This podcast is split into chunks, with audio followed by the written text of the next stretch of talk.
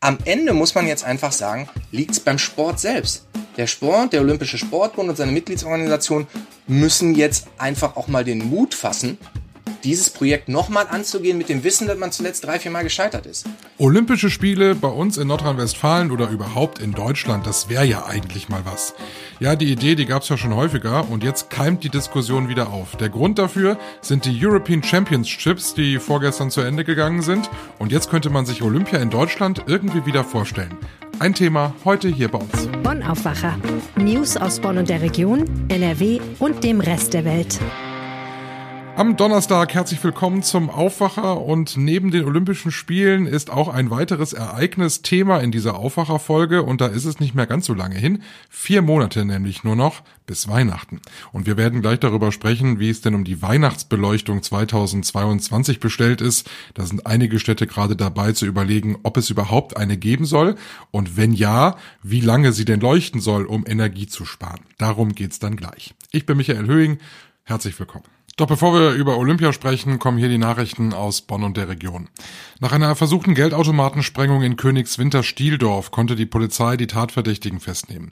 In der Nacht auf Mittwoch war einem Sicherheitsdienst gegen 2.30 Uhr etwa in der Bankfiliale an der L83 etwas aufgefallen. Da machten sich nämlich maskierte Männer am Automaten zu schaffen. Der Sicherheitsdienst konnte die Vernebelungsanlage auslösen, die Täter haben sich erschrocken und sind dann abgehauen.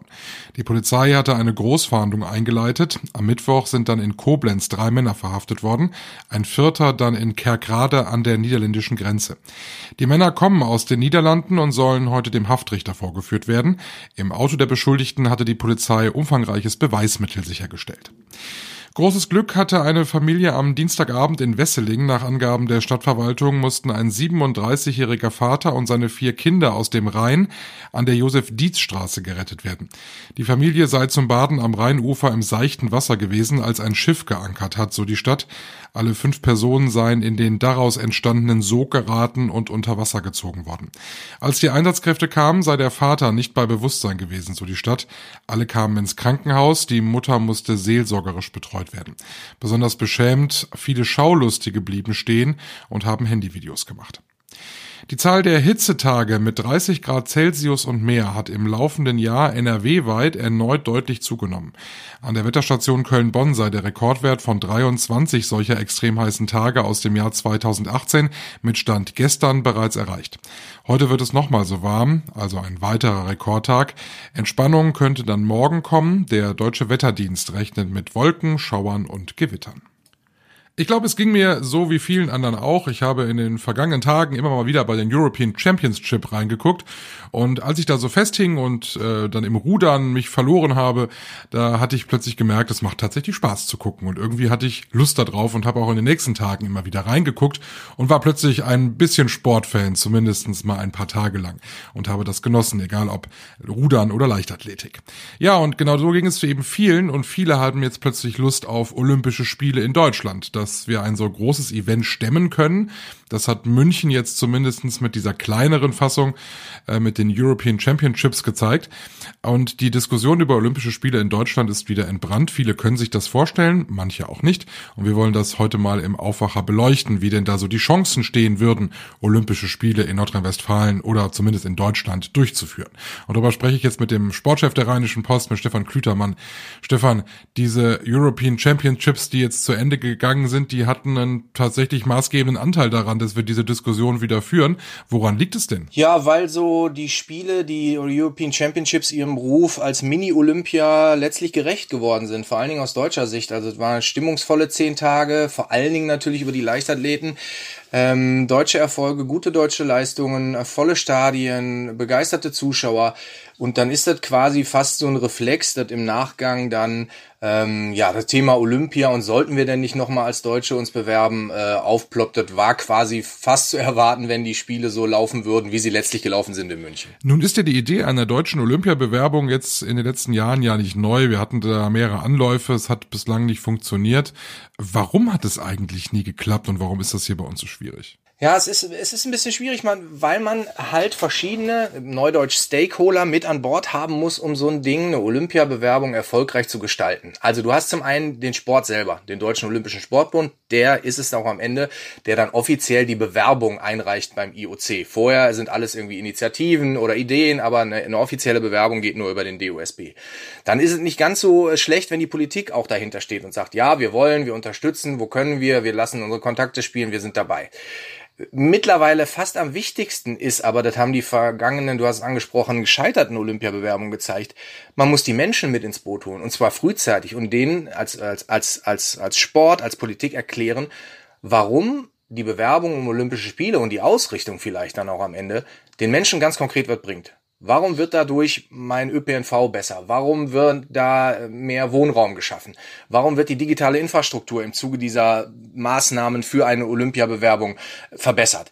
Also die Leute am Anfang mitzunehmen und nicht nur zu sagen, ja komm, wir wissen, das ist teuer und das ist aber zwei Wochen ein tolles Ereignis, habt ihr da nicht Lust zu?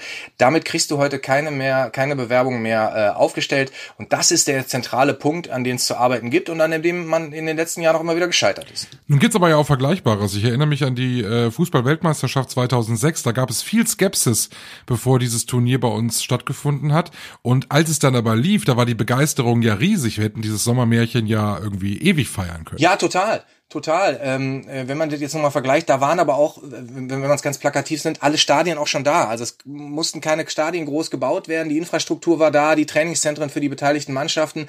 Eine WM ist natürlich nochmal was anderes. Es kommen bei Olympia viel, viel mehr Sportler, muss viel, viel mehr organisiert werden. Olympia ist nochmal größter, größtes Sportereignis der Welt. Ähm, und äh, diese, das, was du ansprachst, ist auch so ein bisschen Charakteristikum jetzt bei den European Championships gewesen. Vorher hat man ein paar Tage vorher vielleicht viele erfahren, ach ja, die finden ja auch statt, ich gucke nochmal, ich google nochmal, was ist das denn genau? Ah, eine Multi-M. Und dann war auf einmal abends im ZDF, oh, Live-Sport, die Deutschen gewinnen, ist stimmungsvoll, ich gucke und morgen gucke ich wieder und so, so sind dann auf einmal, war dann ganz Sportdeutschland auf einmal Fan dieser Veranstaltung und äh, ist auf einmal so, so mitgerissen worden. Und das ist so ein Charakteristikum, was sich bei, bei Event-Fans, und das will ich gar nicht negativ äh, verstanden wissen, heutzutage oft aufbreitet. Nehmen wir vorher das Beispiel Fußball-Europameisterschaft der Frauen. Auch ganz Deutschland hing vom Fernseher übertrieben gesagt. Und die, wir sind dann jetzt alle, wir, sage ich ganz gerne auch, weitergezogen dann zur Multi-M. So sind wir. Kommen wir mal zurück ähm, zu den Olympischen Spielen. Ähm, wie realistisch ist es denn, dass Olympia nach Deutschland kommt, äh, vielleicht sogar nach NRW? Also äh, mal, wir müssen ganz kurz einen Blick zurückwerfen. Wir sind ja, ähm, also wir als NRW, genauer gesagt die Initiative Rhein-Ruhr 32 mit Michael Mons, der den CAIO da auch ähm, organisiert und maßgeblich da mit drin hängt. Ähm, das war eine, eine, eine Privatinitiative, die 2032 Spiele nach Rhein und Ruhr holen wollte. Aber nur stand, äh, war noch Status Initiative, keine Bewerbung. Und die ist im Prinzip ähm, genauso vorgegangen, wie ich es gerade beschrieben hat, hat äh, Politik mit ins Boot geholt, hat äh, die Bürger frühzeitig äh, in den beteiligten Städten informiert, was sie vorhat. Er hätte gerne Bürgerumfragen äh, auch gemacht, zu dem, zu, dazu ist es aber nicht gekommen, weil dann die, das IOC sich relativ schnell und für den deutschen Sport auch peinlich überraschend, muss man sagen, äh, festgelegt hat auf Brisbane in Australien und der deutsche Sport dann ein bisschen auch äh, klein, äh, klein laut zugeben musste, huch, man war überrascht, dass so schnell schon entschieden wird, man war ja gar nicht, noch nicht so weit, also man hatte selber gar keine äh, Bewerbung eingereicht. Jetzt sind wir da also quasi erstmal wieder leer auf, ausgegangen. Bleibt als nächste Chance 2036. 32 ist jetzt vergeben, 36 ist noch lange hin. Da gibt's jetzt mehrere Varianten. Also NRW mit dem nachhaltigen Ansatz, wir haben alle Sportstätten schon hier, ähm, wir sind äh, gut aufgestellt, wir könnten nochmal den Hut in den Ring werfen, wer auch immer, ob Michael Mons nochmal sich beteiligt oder jemand anders da nach vorne drängt. Aber gleichzeitig ist auch innerhalb Deutschlands gibt es eine Initiative, die sagt, Mensch, 1936, die Nazispiele von Berlin sind so vorbelastet, es wäre doch der perfekte Zeitpunkt, 100 Jahre später, 2036, zu zeigen, was für ein weltoffenes Deutschland wir sein können und eben genau diese Symbolik zu nutzen, um daraus Positives zu ziehen und wie 2006, du hast es angesprochen, ein positives Bild dieses Landes in die Welt rauszusetzen. Diese beiden großen Varianten wabern so ein bisschen rum.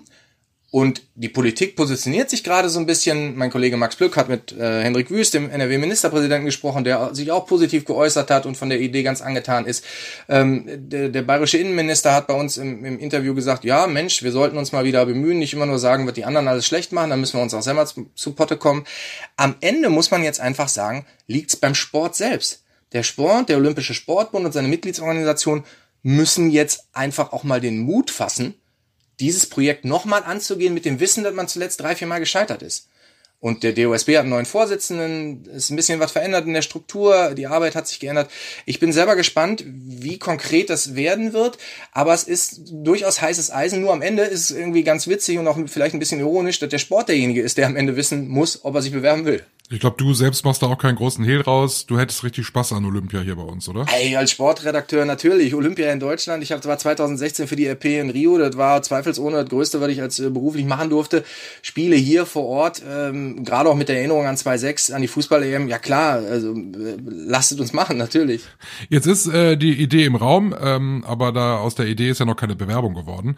Was glaubst du, wie sieht so ein Zeitplan aus? Wann wissen wir, ob das zumindestens mal zu einer Bewerbung jetzt mal mal wieder rein? Ah, ich, ich, ich, ich glaube, dass man, wir haben jetzt August.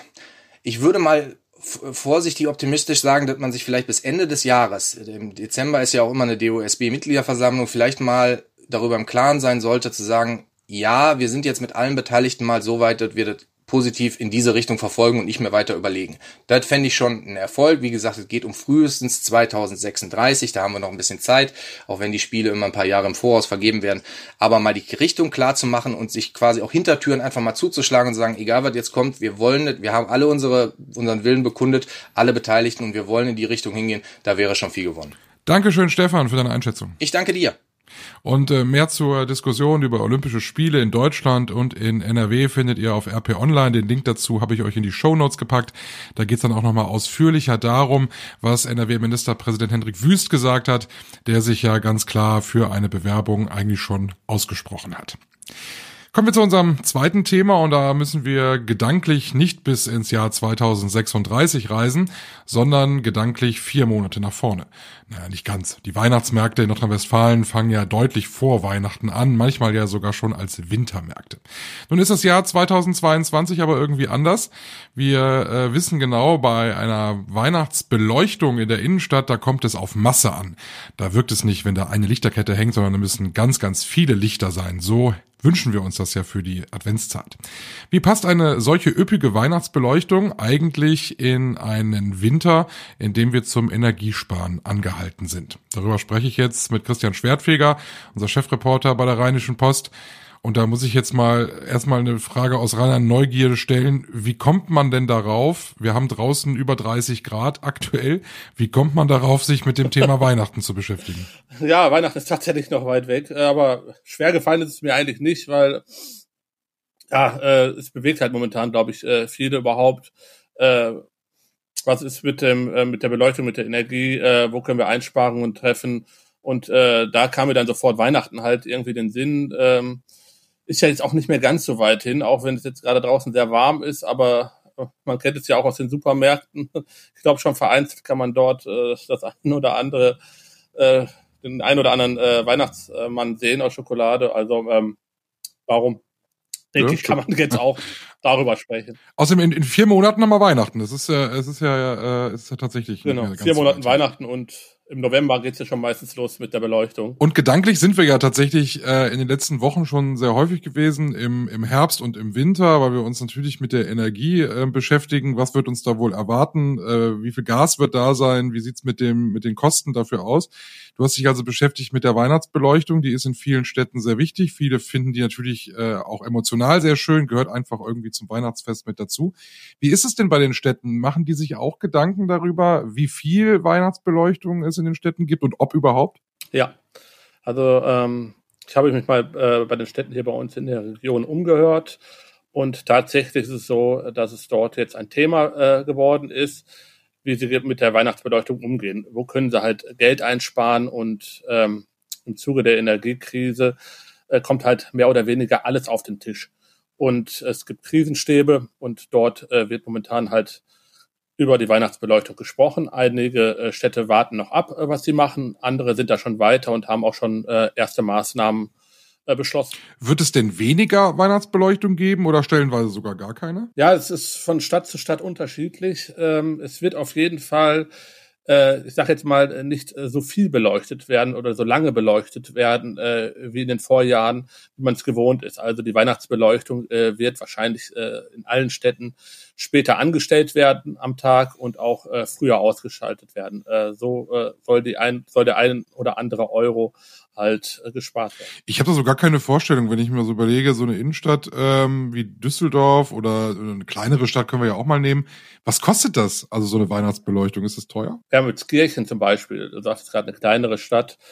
Ähm, die sind auch bekannt äh, für ihre Tanne, für diese Naturtanne. Deutschlands größte Naturtanne wird dort jedes Jahr aufgestellt.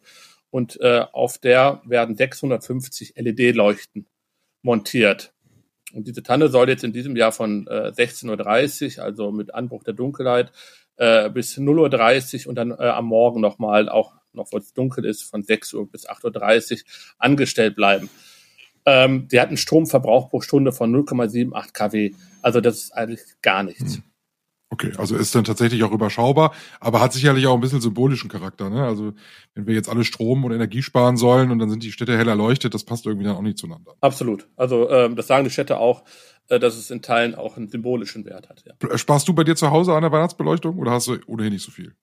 Also ganz ehrlich gesagt, darüber habe ich mir noch keine Gedanken gemacht. Äh, eigentlich, wenn es nach mir gehen würde, ja, weil ähm, jedes Jahr muss ich die Weihnachtsbeleuchtung unten aus dem Keller holen äh, vor allen Dingen, wenn ich an den Balkon denke und das sind dann immer hier, man kennt es ja, die ganzen Kabel, äh, die erstmal zu entflechten. Das dauert ja, Stunden. Bei mir auch. Da bin ich immer den ganzen Samstag mit beschäftigt und wenn ich jetzt meiner Frau mal sagen würde, komm, wir verzichten dieses Jahr drauf, da wäre ich sehr dankbar. Vielleicht gibt's ja auch Kerzen, die wärmen dann auch. Ich meine, das wäre dann ja dann sogar zwei Fliegen mit einer Klappe geschlagen.